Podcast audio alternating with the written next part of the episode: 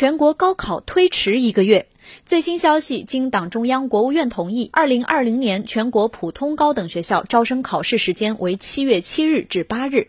湖北省和北京市可以根据疫情防控情况，研究提出本地区高考时间安排的意见，商教育部同意后，及时向社会公布。